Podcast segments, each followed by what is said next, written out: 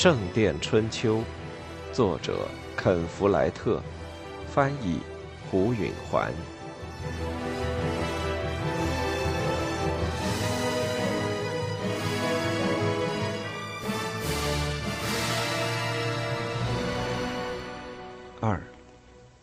那是圣诞节，国王发起了脾气。威廉·汉姆雷吓坏了。他只知道有一个人脾气和亨利王的一样大，那就是他的母亲。亨利简直和他一样吓人，他的模样本来就够让人害怕的了，宽肩膀、厚胸脯和大脑袋，而他一发起火来，他的蓝眼睛会充血，他长着雀斑的脸会涨得通红，他习惯的焦躁不安会变成一只被困的熊的气冲冲的踱步。他们是在布尔洛湖瓦，那是亨利的一片猎场，位于诺曼底海滨的猎园里。亨利本应当高高兴兴的，他喜欢打猎胜过世上的一切，而这里又是他最喜欢的一处。但他还是发怒了，原因就是坎特伯雷的托马斯大主教。托马斯，托马斯，托马斯。这就是我从你们这些讨厌的高级教士嘴里听到的一切。托马斯正做这个，托马斯正做那个，托马斯侮辱了你，托马斯对你不公平，我烦死托马斯了。威廉悄悄打量着大厅里围着圆桌吃着圣诞正餐的伯爵、主教和其他显贵的脸色。他们大多表情紧张，只有一个人面带得意之色，那就是沃尔伦·比格德。沃尔伦曾经预言过，亨利很快就会又和托马斯翻脸的。他说，托马斯取得的胜利太有决定意义，教皇的和平计划逼迫亨利过分屈从。随着托马斯试图兑现皇家的承诺，他们会再次吵翻的。但沃尔伦并没有向后一靠，等着瞧事态的发展。他一直努力造成他的预言变成现实。靠了威廉的帮助，沃尔伦不断地向亨利告发，托马斯返回英格兰之后都在做些什么，带着一队骑士在乡间骑马到处走了，拜访他的亲信，并且策划若干背叛阴谋了，惩处他流放期间支持国王的教士了。沃尔伦在向国王转告这些密报之前，总要先给他们添些油，加些醋。但他说的每件事都有些依据。然而，他却在为已经烧得够旺的火煽风。那些在六年争吵中抛弃了托马斯的人，现在都胆战心惊地过日子，唯恐遭到报复。于是，他们都热衷于向国王说他的坏话。因此。亨利一生气，沃尔伦便喜上眉梢。他可能真该高兴。托马斯回来后，他的日子最不好过。大主教拒绝批准任命沃尔伦为林肯的主教，而且托马斯还提名菲利普副院长做王教。如果托马斯办到了，沃尔伦就会失去王桥，而又得不到林肯，他可就毁了。威廉自己的处境也会变得困难。阿莲娜代行伯爵的职权，菲利普取代沃尔伦当上主教，乔纳森毫无疑问地继任副院长，威廉就会彻底遭到孤立，在郡里没有一个联盟。正因此，他在宫廷里和沃尔伦合伙破坏亨利王和托马斯大主教之间摇摇欲坠的协议。没多少人吃餐桌上的天鹅。鹅、孔雀和鸭子。威廉平时本是个敞开肚皮、大吃大喝的人，此时只是小口小口地啃着面包，喝着牛奶甜酒，一种用牛奶、啤酒、鸡蛋和肉豆葵做的饮料，来平息他那多胆汁的胃。亨利这次发脾气，是因为听说托马斯派了一个代表团到达图尔，教皇亚历山大在那里驻跸。去告发亨利没有执行和平条约中他那部分条款。国王的一位老参议，波温的昂如惹尔说：“不除掉托马斯，国无宁日。”威廉吃了一惊，亨利大吼一声：“对！”对威廉来说，显然亨利说这个字是表示悲观，并非认真的提议。然而威廉有一种感觉，昂如惹尔的话可不是说着玩的。威廉马尔瓦桑懒洋洋地说：“我从耶路撒冷回来，经过罗马的时候，听人说一个主教被处死了，就因为他傲慢的让人无法忍受。”该死！现在我要是能想起他的名字来就好了。约克的大主教说：“看来似乎对托马斯再没别的办法，只要他活着，不管在国内还是在国外，总是要煽动叛乱的。”在威廉看来，这三个人的话听起来异曲同工。他看了看沃尔伦，这时沃尔伦开口了。要想让托马斯懂得体面是没有意义的。安静！你们这些人！国王吼着：“我听够了！你们就知道抱怨。你们什么时候能够起而行动呢？”他从他的杯子里喝了一大口淡啤酒，这酒简直像尿。他怒气冲冲的大喊，把椅子往后一推，众人匆忙站起来。他站起身，风风火火地走出了房间。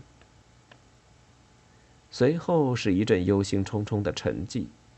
这时，沃尔伦说：“这意思再清楚不过了，我的诸位大人，我们得从椅子上站起来，采取点行动对抗托马斯。”埃塞克斯的伯爵威廉·曼德维尔说：“我认为我们应该组成一个代表团去见见托马斯，让他老实点儿。要是他拒绝听从理智，你该怎么办呢？”我们就以国王的名义把他抓起来。好几个人同时开口讲话，大家分成了几摊，围着埃塞克斯的伯爵的一伙人开始计划派代表团去坎特伯雷。威廉看见沃尔伦在和两三个年轻些的骑士说话，沃尔伦和他的目光相遇，示意他过去。沃尔伦说：“威廉·曼德维尔的代表团成不了事。”托马斯可以轻而易举地对付他们。雷金纳德·菲茨厄斯恨恨地看了一眼威廉，说：“我们有几个人认为是采取严厉行动的时候了？”你什么意思？你听见昂如惹尔说的话了？理查·勒布列特是个十八岁上下的大孩子，他脱口而出：“处死！”这字眼让威廉心里发冷，那可就严重了。他瞪着沃尔伦：“你们要请求国王允许吗？”雷金纳德回答了：“不可能，他不能事先允许这事。”他微笑着，但他能在事后嘉奖他忠实的仆人。年轻的理查说：“好吧，威廉，你到底跟不跟我们一起去？”我不知道，威廉说，他感到既激动又害怕。我再想想。雷金纳德说：“来不及想了，我们现在就走。我们得赶在威廉·曼德威尔之前到达坎特伯雷，不然的话，他那伙人会碍事的。”沃尔伦对威廉说：“他们需要一个年长的人和他们一起去，指导他们策划这次行动。”威廉欣然同意。这不仅可以解决他的全部问题。国王说不定还会为这事赐给他一块伯爵彩艺。可是，杀死一位大主教，那是弥天大罪呀！他说：“这您不必担心。”沃尔伦说：“我会给你忏悔宽恕的。”在这伙杀手去英格兰的路上，他们准备去做的这件罪大恶极的事，一直像暴风雨的乌云似的悬在威廉的头上。他什么别的事都想不起，他吃不下，睡不着，他举止失措，言谈混乱。传到多佛时，他已经要放弃这次行动了。他们在圣诞节三天之后，一个星期一的晚上，到达了肯特郡的岩林城堡。城堡属坎特伯雷大主教所有，不过在他出走期间被布洛克的雷纳夫占据了，至今不肯归还。确实，托马斯向教皇申诉的一项内容就是亨利国王未能把城堡归还给他。雷纳夫给威廉注入了新的精神。雷纳夫曾经在大主教不在时，趁权力空缺之机，在肯特胡作非为，大有威廉当年之风。为了恢复他随心所欲的自由，他什么都肯做。他对暗杀计划十分的热心。很高兴能有机会参加进来，立刻就有滋有味地讨论起细节。他们讲求实效的办法，驱散了一直蒙着威廉视线的迷信引起的恐惧的误意。威廉又一次开始设想：如果他重当伯爵，没人可以对他指手画脚，那会是一番什么景象？他们大半夜都没睡，一直在计划这次行动。雷纳夫用一把刀在桌上画着大教堂院子和大主教宫殿的平面图。修道院的房舍在教堂的北侧，这是很不寻常的，通常都和王桥一样在南侧。大主教宫殿与教堂的西北角相连，要从厨房院子进去。他们商讨计划时，雷纳夫派骑士到他在多佛和布莱钦雷的要塞去。命令他的骑士们次日上午在通往坎特伯雷的大路上同他会合。天快亮了，这伙阴谋家上了床，争取睡上一阵。长途跋涉之后，威廉的腿火烧火燎的疼。他希望这是自己这辈子参加的最后一次军事行动。如果他没算错的话，他快要五十五岁了，再干这种舞刀弄枪的事是有点太老了。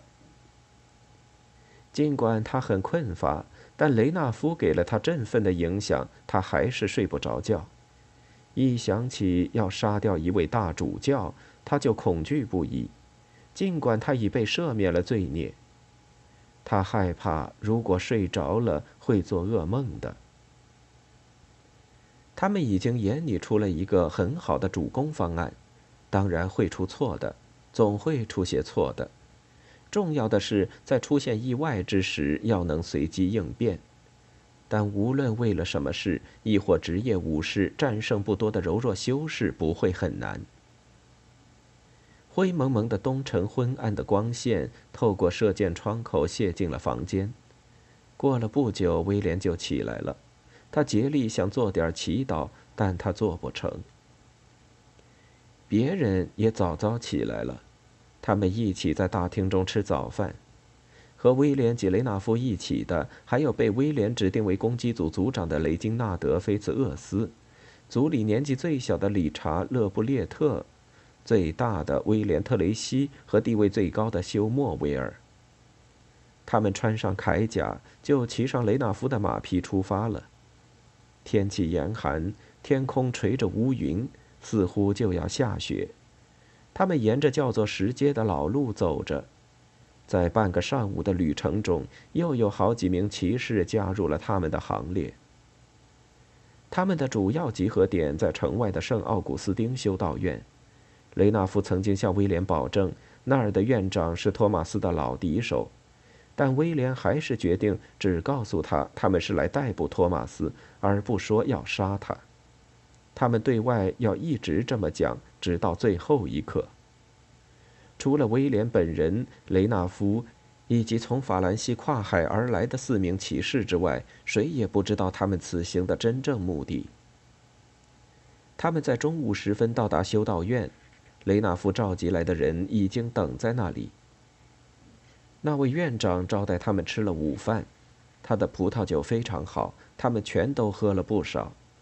雷纳夫向他的人简单交代了一下任务，要他们包围修道院，不准任何人逃掉。威廉一直在发抖，就是站在客房的火边也止不住。这不过是一次简单的行动，但失败的代价可能是被处死。国王自有办法为谋杀托马斯辩解，但绝不会支持未遂的谋杀。他会推脱不知情，而将行凶者绞死。威廉在郡守任上绞死过许多人，但想到自己的身体吊在神端上摇晃，还是让他发抖。他转而去想，作为成功的奖赏，他可以指望得到的伯爵才艺。到了这把年纪，重新当上伯爵，让人们对他俯首帖耳、唯命是从，真是太美了。或许阿莲娜的弟弟理查会死在圣地，亨利王会把他的旧产业再赐给威廉，这念头比烤火更让他全身暖和。他们离开修道院时，已经是一支小部队了。他们一路顺利地进入了坎特伯雷。雷纳夫控制这一带地方已有六年，目前还没有放权。他的势力比托马斯还大，难怪托马斯向教皇苦苦抱怨。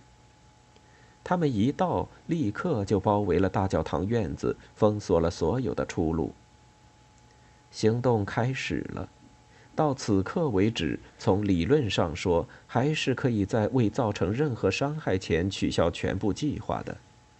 但这时，威廉怕的打了个冷战，心想：木已成舟，只有豁出去了。他留下雷纳夫负责包围的人马，给自己留下一小伙骑士和士兵。他把大部分骑士安顿在大教堂院子的正门对面的一所房子里，然后带着剩下的三个阴谋分子骑马进了厨房院子，像是官方访问者，而不像武装入侵者。威廉本人则跑进门楼，用剑尖指着吓坏了的守门人。攻击在进行，威廉的心提到了喉咙口。他命令一名士兵捆起守门人，然后把其余的人都召集进门楼，把大门关上。现在没人能够出入了，他已经用武装控制了修道院。他随着那四个阴谋分子进入厨房院子。院子北面是马厩，但那四个人把马拴在院子当中的一棵桑树上。他们摘下了佩剑、腰带和头盔，他们要再维持一会儿和平访问的表象。威廉追上了他们，也把他的武器放到了树下边。雷金纳德用询问的目光看着他。一切顺利，威廉说：“这地方已经给隔绝了。”他们穿过院子向宫殿走去，他们进了门廊。威廉指定叫做理查的一名本地骑士留在前廊里守卫，其余的人进了大厅。宫殿中的仆人正坐下来吃午饭，这说明他们已经伺候完托马斯和同他在一起的教士和修士。一个仆人站了起来，雷金纳德说：“我们是国王的人。”房间里立刻静了下来，但那站起来的仆人说：“欢迎我的大人们，我是大厅管家威廉·菲兹尼尔，请进吧。你们要不要用餐呢？”威廉想，他可真够友好的，在他的主人和国王不和的情况下，可能有人专门嘱咐过他。不用了，谢谢。”雷金纳德说，“走了这么远的路，来杯葡萄酒吧。”我们从国王那儿给你们的主人带来一封信，雷金纳德不耐烦地说：“请马上给我们通报。”“哦，好的，好的。”那管家鞠了一躬。他们都没有武器，因此没理由拒绝他们。他离开餐桌，走到大厅的尽头。威廉和四个骑士跟了过去，那些默不作声的仆人的目光紧盯着他们。威廉又像每次投入战斗前那样颤抖起来。他巴不得能马上打起来，因为他清楚到那时候他就会好了。